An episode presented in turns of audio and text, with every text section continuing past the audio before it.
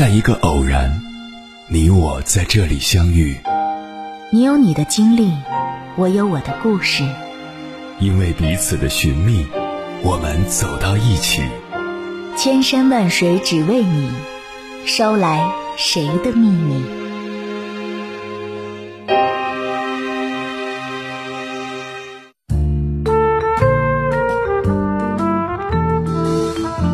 欢迎回来，各位夜行者，这里是正在直播的中国交通广播，千山万水只为你，深夜不孤单。我是迎波，我要以黑夜为翅膀，带你在电波中自在飞翔。如何正确的理解闲聊？闲聊这个词基本被毁在了“闲”字上面，因为它让大家忘记了关键的“聊”字。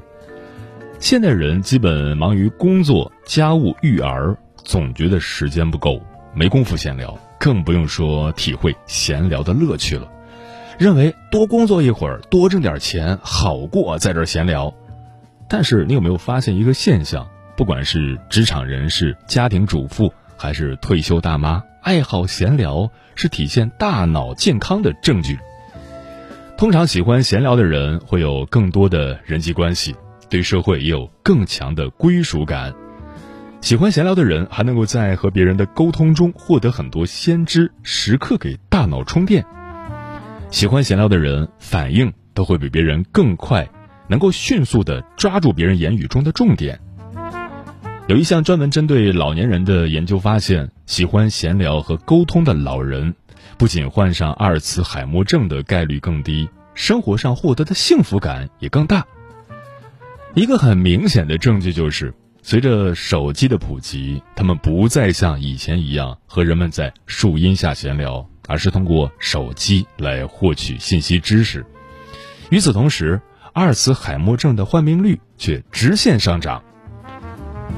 不光是老人，很多独居、低社交的年轻人，如果长时间不与人对话，对所有的事情都习以为常，就会失去对世界的好奇心。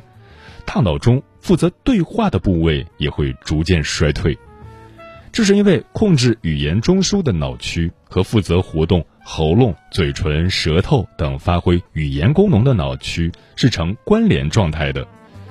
如果一个人长时间没有闲聊，那么他的理解力、记忆力、共情力、反应力和推理力都会逐渐下降。尤其是到了老年，这些问题都会成为阿尔茨海默症的直接元凶。除此之外，大脑在闲聊时还会分泌出多巴胺、内啡肽和血清素，这些激素被统称为幸福激素。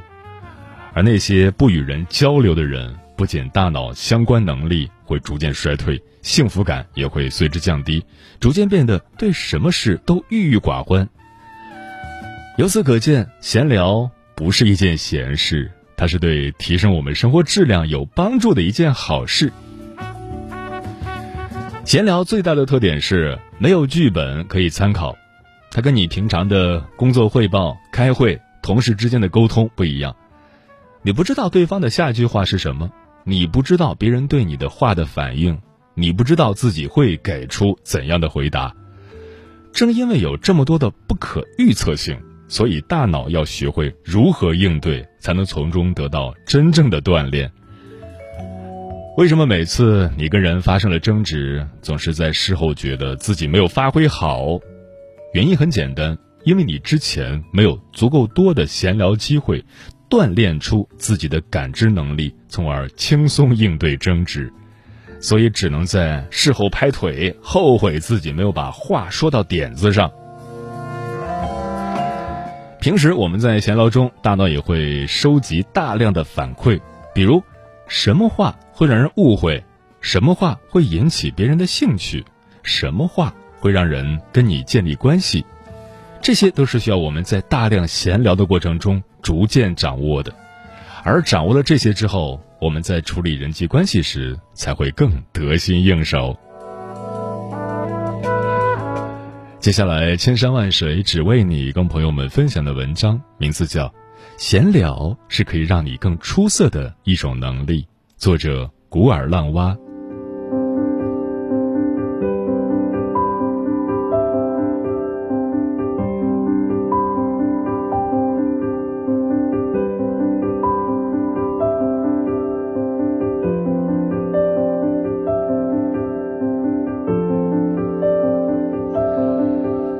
读书时我是个比较孤僻的人怕跟人讲话。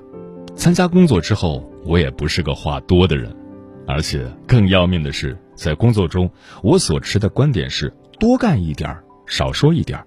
我总是觉得，那些喋喋不休的人没有真本事，所以对那些喜欢工作中闲聊的人极为看不起，觉得他们是绣花枕头，徒有其表。这就使得我与同事的相处并不怎么友好，他们似乎对我的印象也不佳。有一次，我与市场部一个业务员一起出差，他一路上喋喋不休，尽讲些在我听来全是废话的话，所以我超级烦。可是，在客户那里，我发现他比我的沟通效果好，他总是在各种没话的环节找到各种话题，然后滔滔不绝就聊起来了。他跟采购聊得热火朝天，跟仓库管理的人聊得不亦乐乎，跟进料检验的小女孩也嘻嘻哈哈闹成一团。在回程的路上就接到电话，客户已经下单了。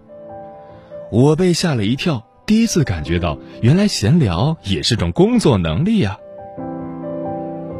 后来我就慢慢的对闲聊这种事不再那么讨厌了。在工作中，我偶尔也会学习下我们那位业务员，没事儿找个话题聊一聊。我发现，有时候那种没什么内容的话题，其实也是有意义的。比如，虽然你聊的话题与工作无关，但你还是可以从闲聊中发现对方的个性，了解对方的人格、兴趣爱好等等。特别是陌生人，闲聊就像是实验室的试纸一样。可以立刻判断出一个人是否容易亲近，可以从哪个角度或者话题切入跟他沟通。我第一次将闲聊转变成工作能力，则是在我当售后工程师的时候。有一次，客户投诉我们的产品有问题，我去看，客户说要退回公司重检。我想，这还不给折腾死啊！而且一旦退货，会在客户那里留下不良的记录，于是跟品质主管商量，在他们公司现场重检。客户同意了，可是那天只有我一个人，那个工作量大概是两个人一天的工作量。我正在发愁的功夫，看见他们负责进料检验的几个小女孩都闲着，于是我就凑过去搭讪，跟他们闲聊，不一会儿就聊得热火朝天。他们问我是干什么的，我就告诉他们帮他们检验产品的，于是他们就主动说他们正好没事儿，帮我一起检。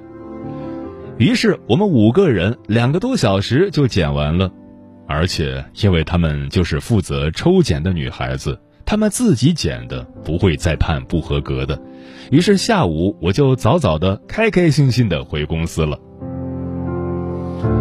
从此，我不再讨厌闲聊，而是在工作中或者日常与同事们的关系处理中，有意利用闲聊这种技能，用以消除对话双方的尴尬，改变气氛，缩短彼此之间的距离，或者制造话题机会，创造与一些平时很少有机会沟通的同事之间的邂逅机会，从而改善彼此之间的关系。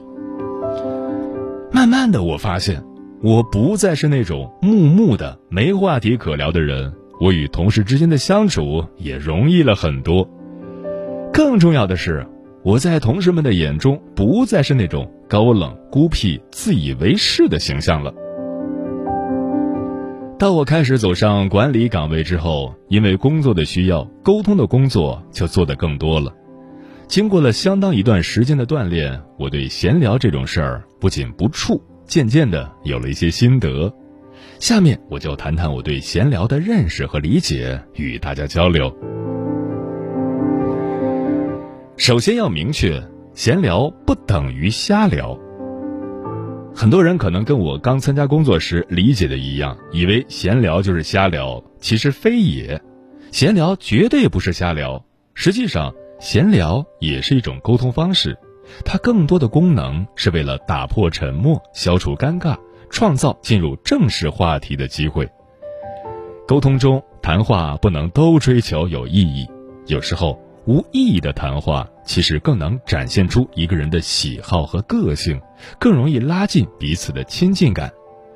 也正是因为如此，闲聊中有几个方面需要注意：一、没实质内容不等于没必要。人在说话的时候需要抓住重点，但不能一句话直切主题，然后就结束。当然，布置工作任务的对话可以直切重点，这样确实是省时间，而且也为下属所能接受。但这样的上司估计也太无趣了。好的上司在开始布置一二三之前，一般还是需要一些柔软的话题，制造点让大家放松的氛围。此时就需要闲聊来进行润滑和过渡了。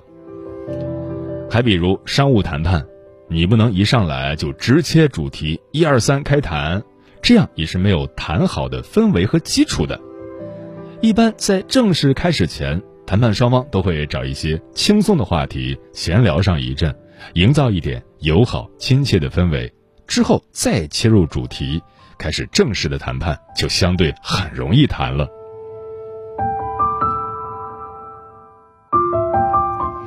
二，打招呼是开启闲聊模式的神器。与人打招呼，这是起码的礼貌，而打招呼也往往是进行闲聊的最佳时机。一句“早”或者一句“今天天气不错”。是打破彼此之间沉默的最佳武器。接下去短短一两句对话之后，就可以转入任何的话题了。这样的聊天，彼此之间既没有隔阂，又没有成见，也不会尴尬，想聊点啥都可以。三闲聊不要追结论。很多人不会闲聊的症结之一，就是谈话非要得出个结论。但在闲聊中是完全没必要的，闲聊就是闲聊，就是增进感情的一种方式，不需要也没必要一定要得到什么结论，更加不要追着人家的话题不放，非要得出个结论。女性一般比男性更擅长聊天，因为他们能聊在一起的鸡毛蒜皮的话题还挺多的，但听说女性之间互撕的事情，往往也容易发生在闲聊时。因为总有些较真儿的聊天者想在对话中得出个自己想要的结论，这样一来就完全破坏了闲聊的气氛，结果闲聊变成了互撕的导火索。所以在闲聊时，千万不要试图主导话题的走向或者目的明确的统整话题，不要给话题下结论，不要总是总结陈词。闲聊就是让话题随意自行发展。脚踩西瓜皮，聊到哪儿算哪儿，然后在有人试图做结论前，愉快的结束。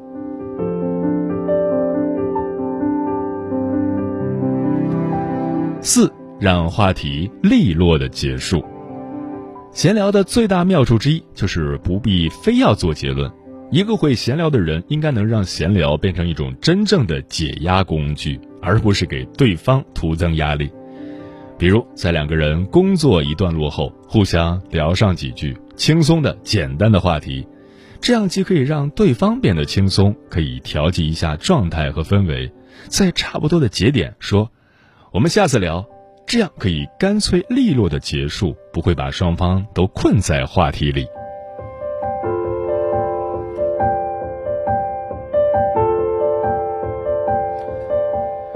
其次，来谈谈把闲聊。转成工作力的方法和技巧。虽然我们上面说闲聊是没有重点的，是没有意义的，但不代表闲聊就没有用处。实际上，在工作中，闲聊也可以转换成工作力，可以让我们在职场上做得更好。一，通过闲聊验证柔软度。职场是个相对比较冷酷和僵硬一点的地方，因为有目标要完成，有命令要发布或执行，所以制度就相对比较森严一点。这就会使得上司在下属面前显得相对难以亲近，但也恰是在这种情况下，需要一定的手段和能力，使得自己或者双方变得柔软，从而增加互相了解的机会。我记得有一次。我面试一个销售主管，问了一些比较正式的问题之后，我一边喝水一边穿插了一些在吃饭或者咖啡厅才会闲聊的话题。最近新上映的那个电影不错，你看过没有？你喜欢某某演的那个角色吗？一般你都什么时候看电影啊？我其实不是真的想了解这些，我只是想岔开一下话题，不想一直陷在那种一问一答，他生怕哪句话说错的僵硬面试中，结果他的话匣子就打开了。这样的闲聊，一方面可以确认一下应聘者的应变能力和柔软度，因为应对客户是需要一定的应变能力和柔软度的。另外一方面，通过这样的闲聊对话，还可以看出一个人的修养以及一个人是否在良好的环境中成长。当然，我所说的环境，并非指他的家境，而是指他是否是在人际关系良好的环境中成长起来的。二边闲聊边工作，效率高。我以前在办公室禁止大家闲聊。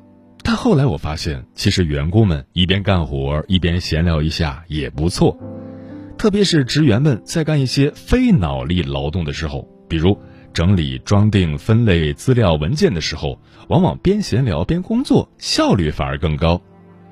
实际上，员工之间的闲聊是禁不住的。我以前在车间上班的时候，上司老是要求大家不准讲话，但你想想。本身就干着重复性的工作，已经够枯燥的了，还不让说话，那时间是有多么的难过。所以我们还是会偷偷聊天的，只不过远远看到主管过来的时候，假装不再聊而已。因此，后来我做管理工作之后，我就对一些事务性、单纯作业的岗位不禁止聊天。我觉得他们一边手上干着活一边聊天，反而会减少做事的枯燥程度，有助于提高效率，提升他们的精神状态。我们有句俗话不是说吗？男女搭配干活不累，不累肯定是一边干活一边聊天了，不然两个人都闷着不说话，怎么可能会不累呢？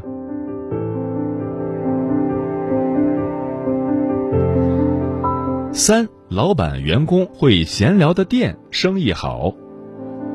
我去理发，喜欢那种一边跟我洗头或者剪头，一边跟我聊天的人。那种自始至终一言不发，只知道埋头洗头或剪头的店，我大多去一两次就不再去了。反正我的是短头发，好打理，不需要多高超的剪发技巧，因此我对剪发技术不是很挑。反而是对那种能让我舒服和无聊的环境比较喜欢一些。实际上，我们如果仔细观察一下的话，会发现那些老板或者店员善于聊天的店，生意都不错。那种客人进去后一言不发的店，我往往会觉得浑身不自在，没有想看的欲望。而那种一见客人就滔滔不绝、急于推销的店，我也不喜欢，觉得太吵，不想待。反而是那种好像没什么明确目的，老板和店员跟我闲聊的店，我觉得比较舒服，往往也会在闲聊中不知不觉买一点东西。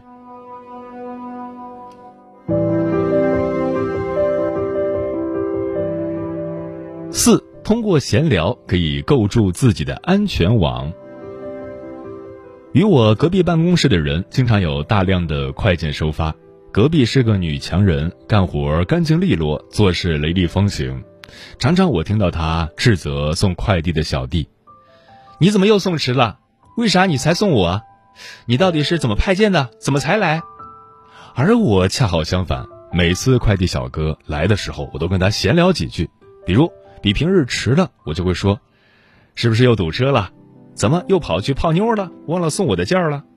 每次小哥都会笑着回答，或者也笑着开玩笑。有一次我有大量的件要发，快递小哥到了，我还没有弄完，于是我就跟他说：“要不你先去派别人的件儿，我再等你派完件儿后再来收。”他说：“我没啥件儿了，就隔壁女人一个件儿了，不急，让她慢慢等着。反正我每次送到，她都要修理我几句，就让她多等一会儿吧。”结果他帮我一起弄了一个多小时，全部弄完才到隔壁去送件儿。所以在工作中与人打交道，有时候不要太过于斤斤计较，经常闲聊一下，往往会构筑你与对方的安全网。这种安全网可以在出现错误或者发生问题的时候，避免一些不必要的冲突，促进彼此多一些良性的合作。